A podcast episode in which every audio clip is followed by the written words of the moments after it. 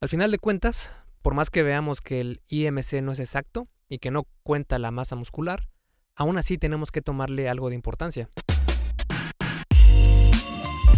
Hey, yo soy Mike García de El Arte y Ciencia del Fitness y te doy la bienvenida a este episodio número 23 de el podcast. Esta semana vamos a platicar sobre algo que pues, la mayoría de nosotros nerds del fitness estamos algo familiarizados y es sobre el índice de masa corporal y si realmente deberías eh, hacerle caso, tomarlo en cuenta o como dice la gran mayoría de las personas en la industria del fitness, que pues no es tan importante, ¿verdad? Y yo estoy, digamos que de, en medio de estas dos opiniones y en este episodio voy a explicarte el por qué. Pero antes quiero platicarte un poco de qué es lo que está pasando en esculpetucuerpo.com. Como sabes, eh, el podcast El Arte y Ciencia del Fitness es presentado y traído a ti por mi página, mi blog, eh, mi pequeño bebé. y mi página se llama esculpetucuerpo.com, donde tengo un montonal de artículos sobre salud y fitness. Y pues estoy preparando mi primer curso en línea. Bueno, de hecho es como mi segundo. El primero lo saqué hace, hace como tres años, pero realmente me di cuenta que quería abarcar demasiado y eh, digamos que no estaba solucionando lo que mi audiencia me pedía. Así que durante algunos años, durante los primeros dos años de esculpetucuerpo.com, eh, fui acumulando lo que la gente me preguntaba, las dudas que tenía, las inquietudes, las dificultades que tenían para comenzar a una vida más eh, saludable, más fitness. Y pues el curso evolucionó por completo y ahora me agradó muchísimo cómo está quedando porque realmente le estoy hablando a las personas que quieren comenzar una vida fitness desde cero, pero no saben cómo. Así que este curso en el que estoy trabajando, que les prometí que lo iba a tener para el 31 de diciembre a más tardar, y espero cumplirlo, eh, va a ser un poco difícil y por eso es que dejé de escribir artículos en el blog por el momento y me quedé únicamente con el podcast para que así pueda poner toda la maquinaria ahí a trabajar en el, en el curso. Pero pues aún así no te dejo solo, ¿verdad? Y el podcast seguirá dándote mucha información sobre fitness. Así que quería platicarte eso y eh, si tienes alguna pregunta, si tienes algo, algo que quieras que incluya este curso, házmelo saber ahora que estamos en tiempo que todavía no, le, no lo he terminado, pero ya estoy en desarrollo de este curso. Así que si quieres eh, platicarme qué es lo que quieres que traiga este curso, puedes entrar a esculpetucuerpo.com y en el menú principal hay un botón que dice cursos y allí la única opción que te va a dar es uno que dice nutrición y recomposición corporal. Le das clic ahí y te va a llevar a, una, a un pequeño formulario donde puedes ponerme tus comentarios sobre qué es lo que a ti más te interesaría que cubriera el curso. Puede ser cualquier cosa, ¿eh? así que eh, estoy abierto a cualquier tipo de opinión porque quiero hacer el mejor curso de la industria de fitness para principiantes en el fitness. Así es, si tú eres intermedio o avanzado, mm, puede ser que no te eh, importe mucho esto. Aunque si eres intermedio, puede ser que sí, porque voy a abarcar muchas cosas de nutrición que no se abarcan en otros cursos de fitness porque pues me voy a ir un poco más hacia la salud y hacia, hacia otros temas que por lo general no se tratan en otros cursos de fitness o en otros programas. Porque ya sabes, ¿no? Te venden 8 semanas de entrenamiento y dieta y ya, se acabó. Solo te dan eso. Yo quiero darte todas las herramientas, quiero darte toda la información que dispongo para que tú seas amo y rey de la información y sepas qué hacer en cada caso. Pero bueno, ya te estaré platicando más en las siguientes semanas sobre cómo va el curso y cómo vamos en desarrollo. Por el momento vamos bien en tiempo, pero eh, me estoy preocupando un poco por las fechas para ver si me da tiempo. Pero a la fecha vamos bien. Así que bueno, vamos a dejar eso por un momento a un lado y vamos a regresar al tema que es el índice de masa corporal, el tema de este podcast. Y pues primero vamos a comenzar viendo qué es el índice de masa corporal. Así que para eso te veo en unos segundos. Y antes de comenzar con el episodio, te invito a que te des una vuelta por mi página esculpetucuerpo.com donde vas a poder encontrar un montonal de artículos sobre salud y fitness basado en ciencia. Además, mi enfoque en el tema del fitness es mucho más relajado y flexible que lo que vas a encontrar en otros lugares, tratando siempre de poner la mejor información para que tú puedas tener los mejores beneficios, sin que tengas que sufrir por horas y horas haciendo ejercicio, con rutinas que no son para nada efectivas y sin llevar una dieta que odias todos los días. Si quieres comenzar con el pie derecho, puedes ir a mi página y bajarte las guías para llevar una vida fit real. Tengo dos una para hombres y otra para mujeres. En estas guías te muestro hacia dónde tienes que poner tu atención para comenzar a transformar tu cuerpo. Si vuelcas todo tu esfuerzo a los temas que se encuentran en esas guías, vas a poder ver cambios increíbles en tu físico. Y lo mejor de todo es que son gratis. Solo tienes que ir a esculpetucuerpo.com y ahí verás la información sobre cómo conseguirlas. Ahora sí, vamos con el episodio de esta semana.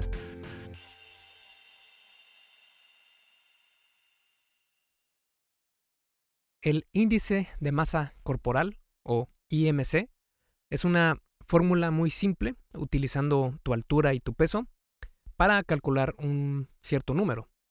Según sea este número, representará tu nivel de obesidad o de delgadez en base a la, media, digamos, ¿no? de la población. Y la fórmula es esta, es tu peso en kilogramos entre tu altura en metros al cuadrado. Por ejemplo, digamos que pesas no sé, 90 kilos y mides 1,80 metros, entonces el cálculo quedaría así. 90 entre 1.80 por 1.80, porque recordemos que es al cuadrado. Esto nos da un resultado de 27.77.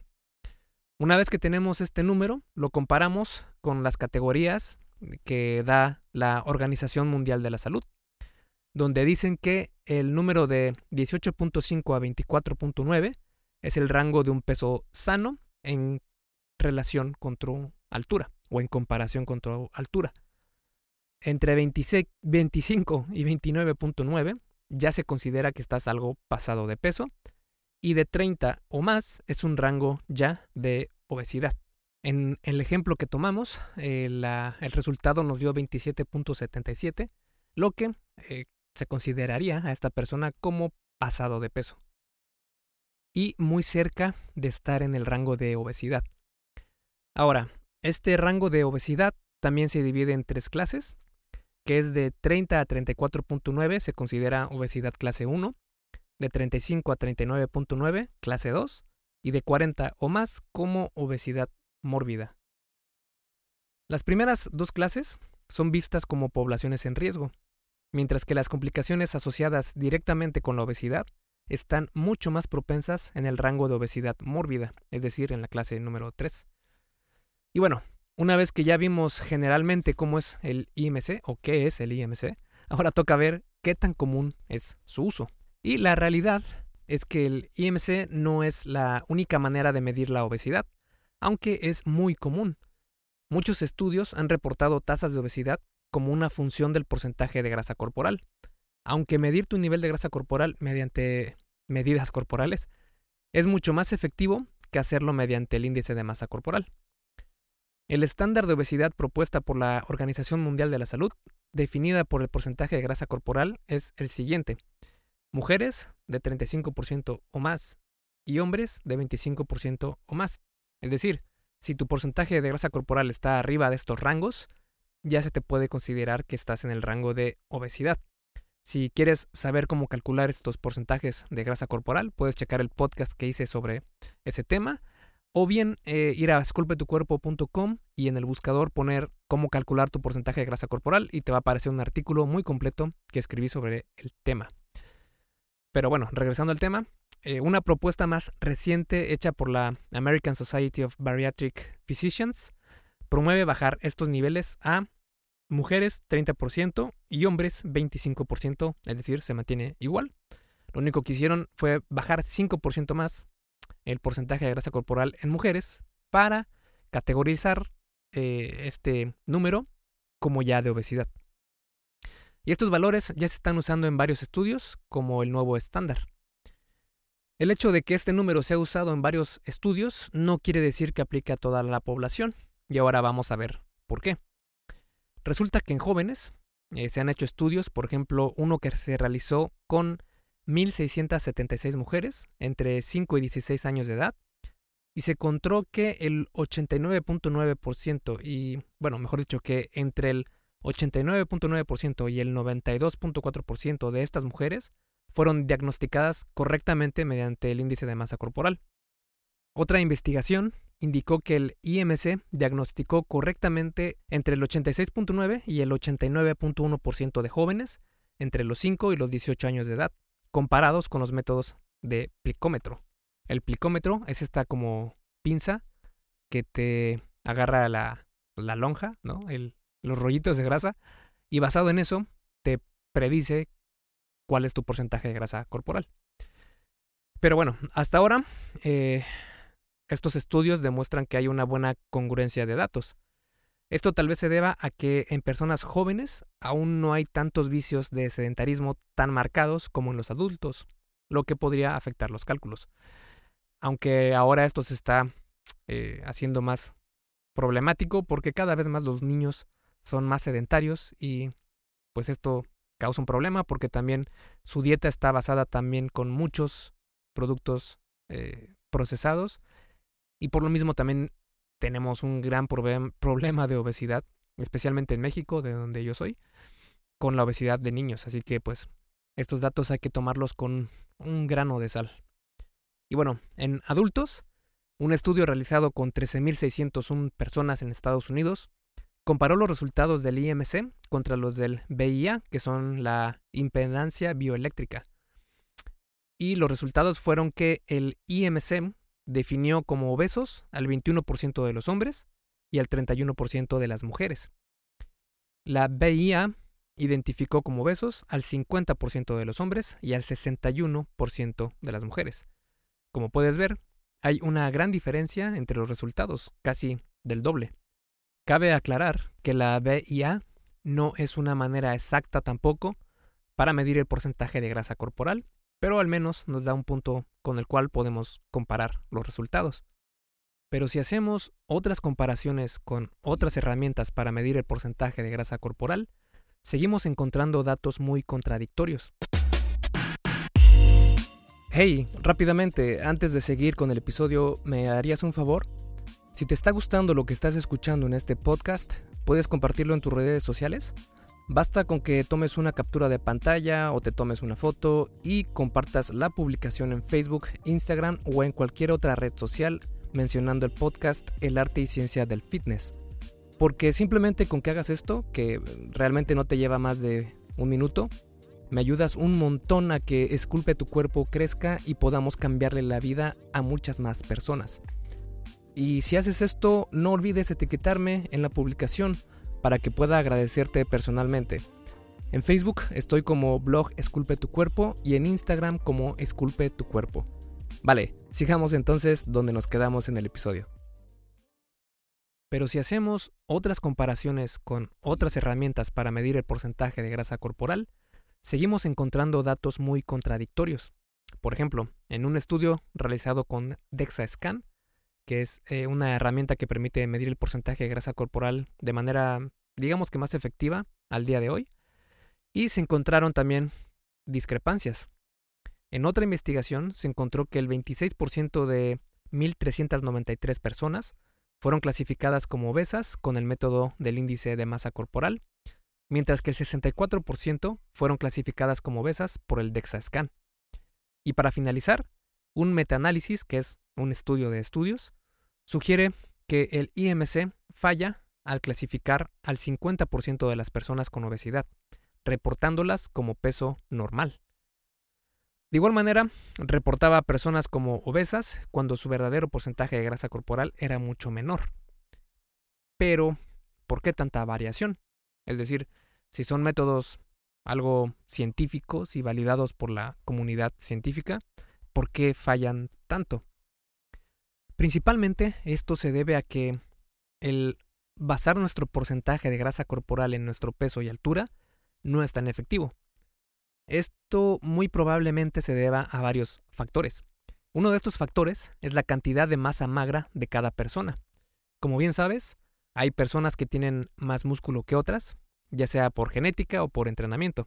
Y este músculo, eh, pues es un tejido orgánico, y el tejido orgánico tiene volumen, y pues por ende, entre más volumen, más peso. Ajá, ya sabes por dónde voy. Si el músculo tiene peso, eso quiere decir que también se verá reflejado en el índice de masa corporal. Porque si recuerdas, la fórmula para calcularla era peso entre altura al cuadrado. Esto nos dice que no importa el peso muscular en el cálculo del IMC, lo que nos va a dar un resultado muy distinto de la realidad. Es decir, imagínate a Arnold Schwarzenegger llegando a medirse el IMC. Según Google, Arnold mide 1,88 metros y pesaba 107 kilos en competencia. Así que 107 entre 1.88 al cuadrado nos da un IMC de 30.27 y según los rangos de los que hablábamos antes, nos pondría a Arnold Schwarzenegger en obesidad clase 1. Y cuando vemos una foto de Arnold nos damos cuenta que algo no es tan congruente, ¿verdad? Porque Arnold Schwarzenegger está completamente definido y tal vez con un porcentaje de grasa corporal del 5 o 6%. Entonces, ¿esto quiere decir que el IMC no sirve para nada? Pues eh, hay algo que no se habla mucho y es que sí, la realidad es que sí importa.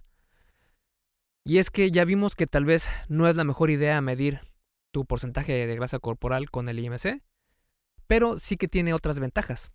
Por ejemplo, en un estudio se siguió por 12 años a 7.637 personas que experimentaron alguna especie de evento cardiovascular, incluidos la muerte y paros cardíacos. Cuando se compararon estas personas con las que tenían un peso sano, se encontró lo siguiente. Personas clasificadas como sanas pero con sobrepeso, aún así tenían un incremento del 26% en riesgo de enfermedades del corazón. Personas clasificadas como sanas pero obesas tuvieron un incremento del 28% de sufrir lo mismo.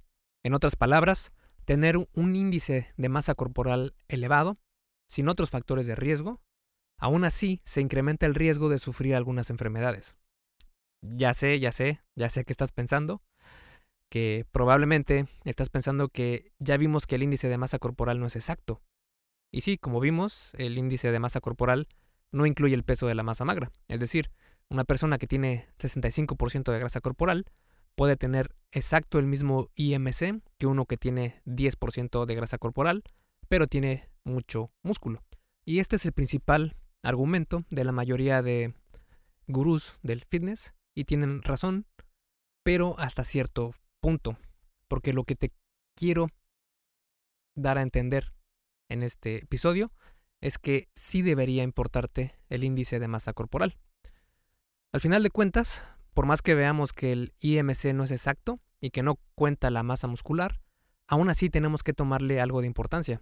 Digo esto porque el hecho de que nos guste y nos sintamos bien con una masa muscular, digamos, arriba del promedio, esto no quiere decir que tengamos que hacer todo lo necesario para tener cada vez más músculo, porque eh, hay que recordar que en casi todos los aspectos de la salud, la frase de en la dosis está el veneno es increíblemente cierta. Por ejemplo, en el caso que hablábamos de Arnold Schwarzenegger, pues es totalmente sabido que utilizó una gran cantidad de drogas anabólicas para tener esos niveles de musculatura y por eso aparecía como obesidad grado 1, cuando en realidad estaba completamente definido muscularmente. Y pues esto no es saludable porque los esteroides son increíblemente negativos para tu salud.